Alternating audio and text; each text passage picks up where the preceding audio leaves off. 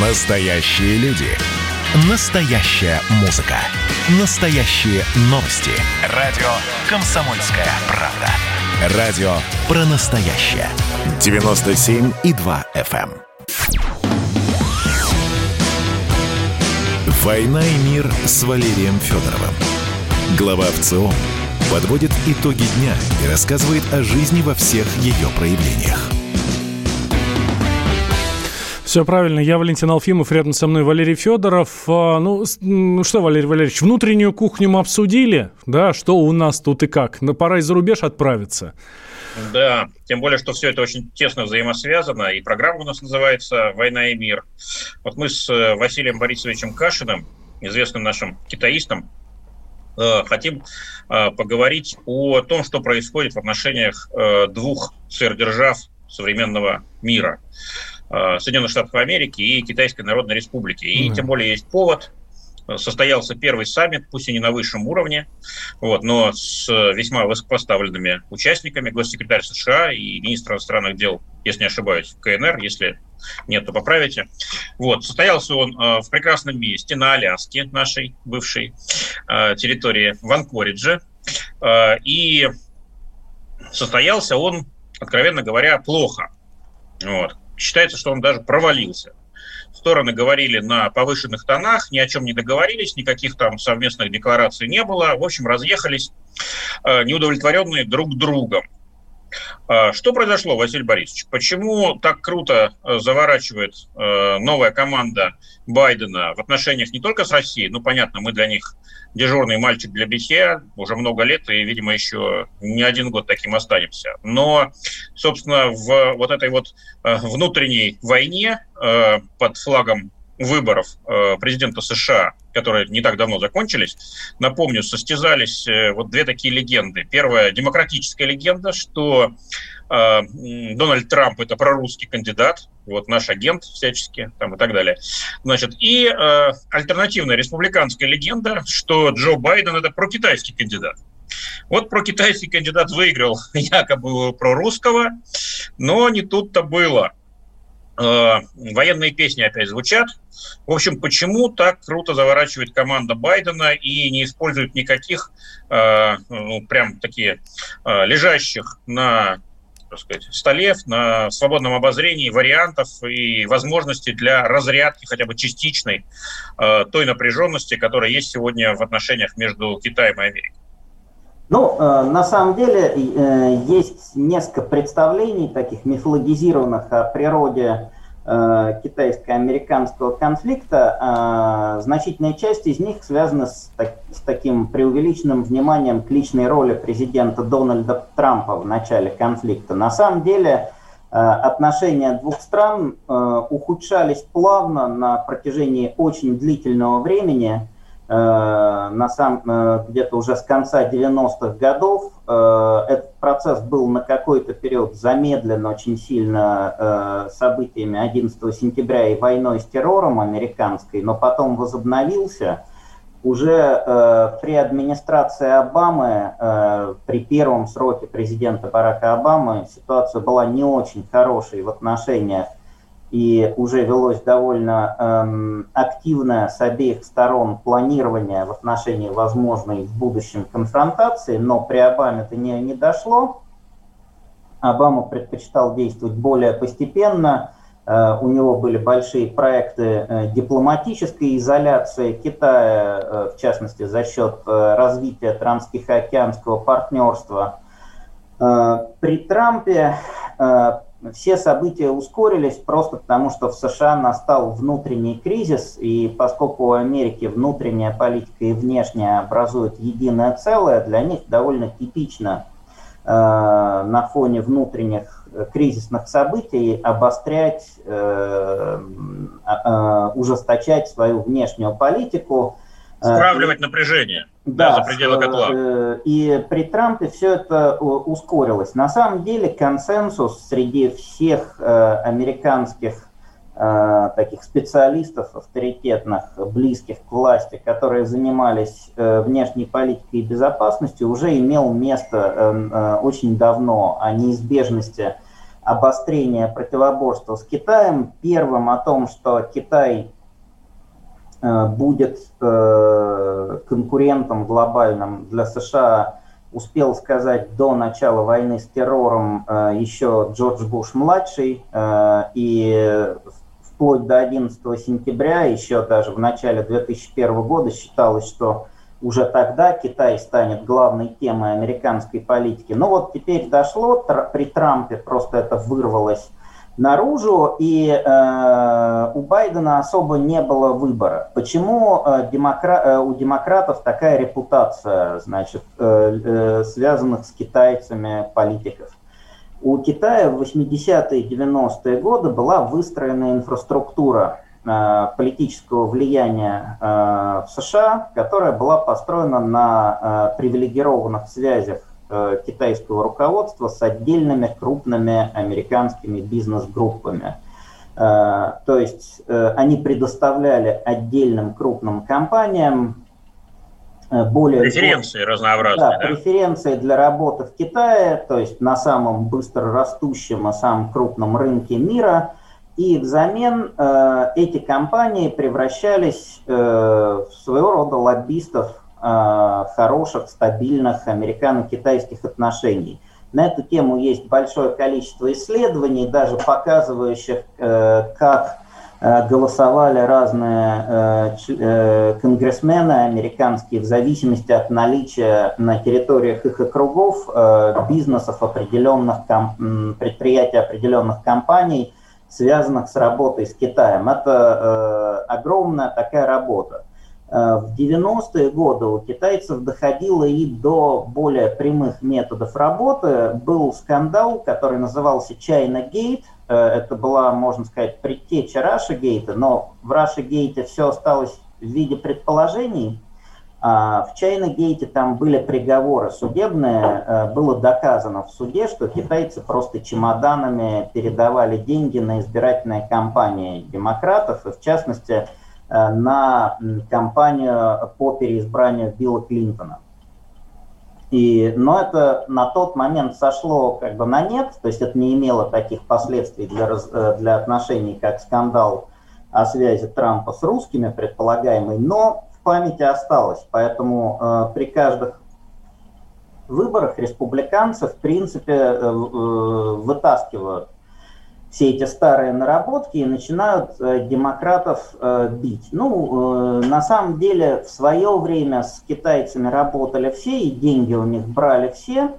Потом, когда созрел уже консенсус в верхних слоях американской элиты, что китайцы представляют угрозу для роли США в мире и работать с ними не стоит, в общем-то обе партии начали китайцев очень сильно давить. Тем не менее, у китайцев действительно были определенные надежды. Э, в то, что при Байдене можно будет вернуться в прошлое, они не верили, но считали, что можно будет, по крайней мере, сделать отношения более предсказуемыми, Э, наладить диалог по отдельным вопросам. То есть хорошо, может быть, не будет, но и хуже становиться уже не будет, а где-то мы там чуть-чуть ситуацию стабилизируем. И в какой-то момент у них возникло ощущение, что шанс есть. Э, это был момент, когда состоялись телефонные переговоры Байдена, э, ставшего только что президентом, и Си Цзиньпина в начале февраля. Э, очень интересные были как бы заявления сторон об этих телефонных переговорах. Американское заявление делало акцент на то, что Байден высказал Си Цзиньпину все про права человека, там, Синьцзян и Гонконг и так далее. А в китайском делался акцент на то, что лидеры договорились, что надо продолжать диалог и если посмотреть вот эту полную запись э, встречи э, Ян Зечи, это э, э, э, секретарь комиссии по внешней политике э, э при ЦК КПК, то есть это э, он является как бы партнером Саль, Салливан, э, да, э, советника по нацбезопасности Иван И, министра иностранных дел с их эм, американскими коллегами, там китайцы говорят, что что же вы тут устраиваете, вы как, что вы творите, да, вы нас оскорбляете, нарушаете протокол, в то время как лидеры договорились, что мы должны продолжать диалог, и вы сами нас сюда пригласили. То есть действительно на какой-то момент у китайцев возникло э, представление, что с ними действительно будут говорить.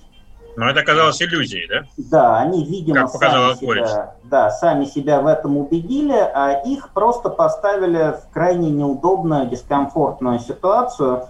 За день до переговоров против них ввели новые санкции специально, чтобы оскорбить, а когда они все-таки приехали, им просто в нарушение Э, протокола, ну, фактически нахамили во время протокольной съемки. Зачем это было делать? То есть я, какая мотивация? Я, э, тут два момента. Во-первых, конечно, э, есть особенности китайской... У нас, 30 сек... У нас 30 секунд до перерыва. Давайте начнем, а потом продолжим. Ага, да. Есть Итак, особенности первый. китайской политической культуры, китайской культуры вообще. Э, китайцы очень не любят прямые такие конфронтации. Они не любят прямые скандалы, они уходят всегда от таких э, споров, они стараются, стараются не отказывать напрямую. То есть для них вот такая ситуация психологически болезненна. Угу. Ну, давайте и продолжим тогда уже после перерыва. Mm-hmm. Да, Василий Борисович, Василий Кашин, а, зам директора Центра комплексных европейских международных исследований Высшей школы экономики у нас в гостях. А, так, я Валентин Алфимов, рядом со мной Валерий Федоров. Никуда не переключайтесь, говорим о США и Китае. У них там война или мир вообще? Что происходит? Значит, я самый первый вакцинировался, поэтому меня спрашивают.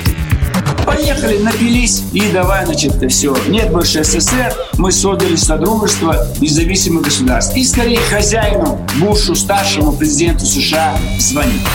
Назначьте везде русских, и многонациональные регионы были бы довольны. И дайте больше прав регионам и больше прав предприятий. Итоги с Жириновским. Каждую пятницу на радио «Комсомольская правда».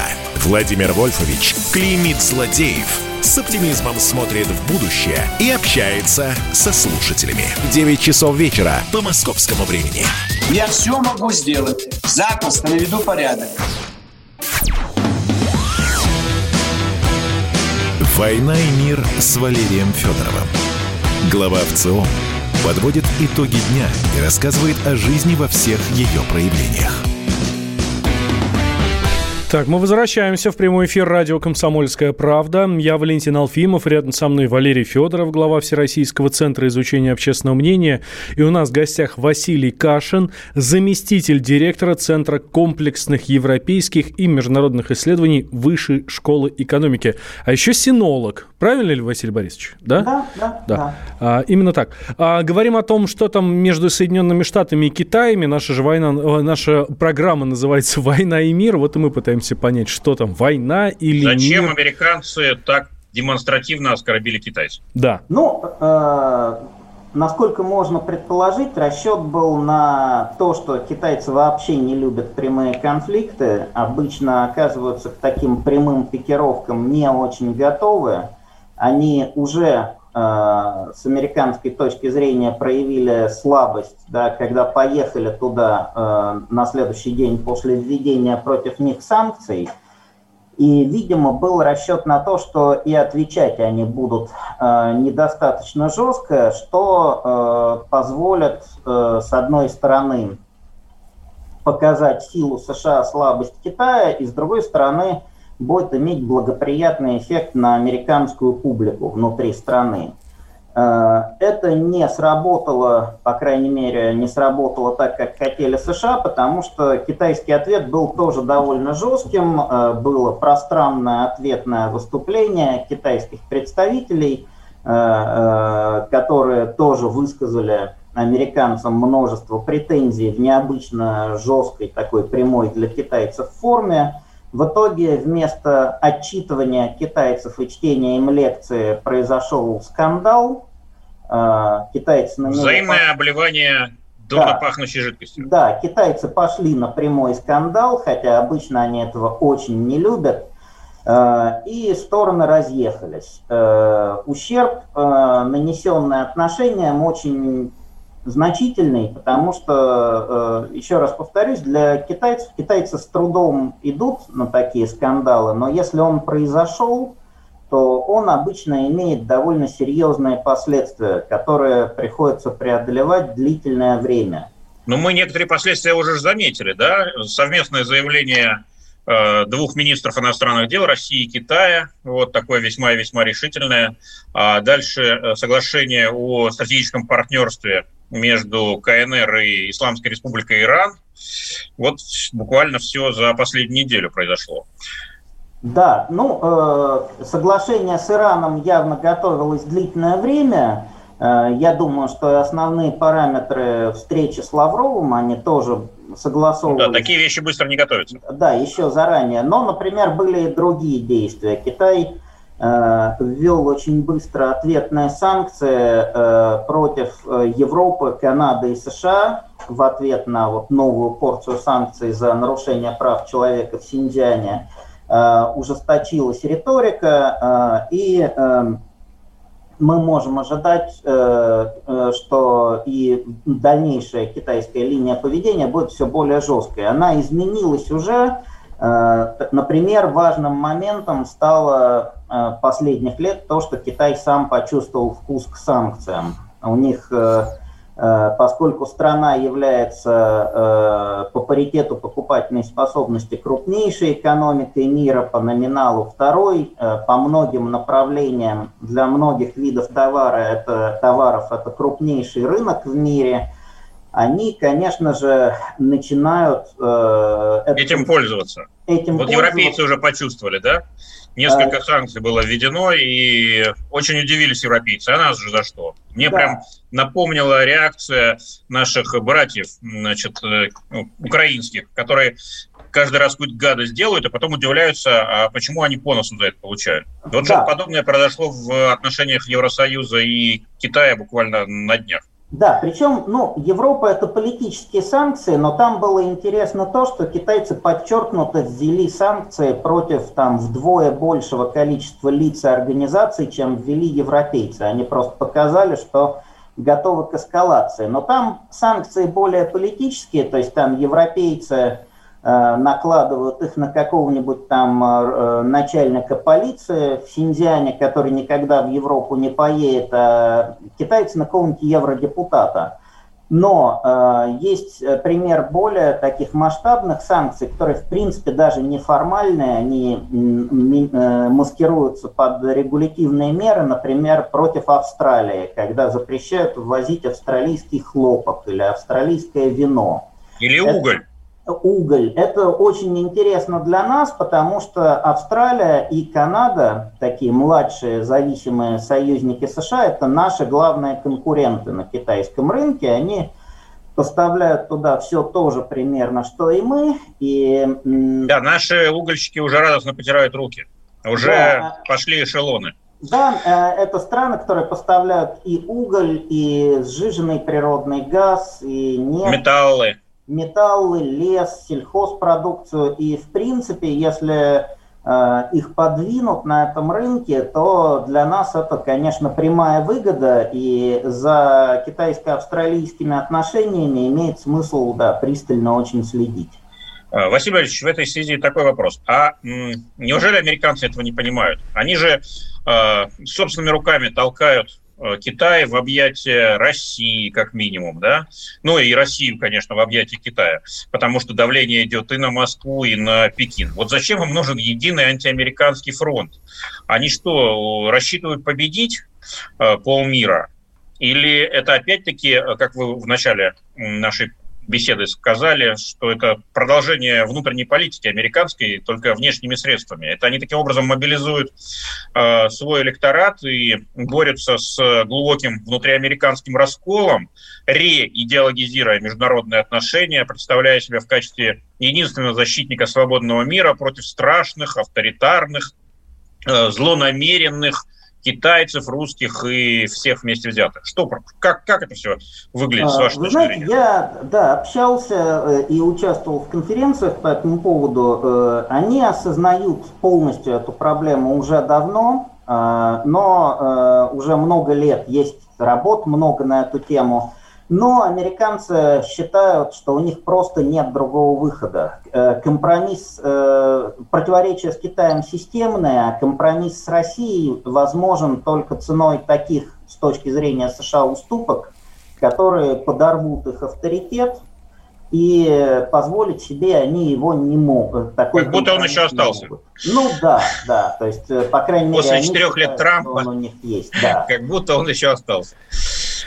То есть согласиться с некими российскими там э, претензиями, как они считают, на зону влияния им придется признать свою неправоту, они не могут себе этого угу. позволить, и надо сразу... Надо продолжать. Страны. Есть да. кактус. Василий говорится. Борисович, спасибо большое. Василий Кашин, зам директора Центра комплексных европейских международных исследований Высшей школы экономики, был у нас в гостях. С Валерием Федоровым.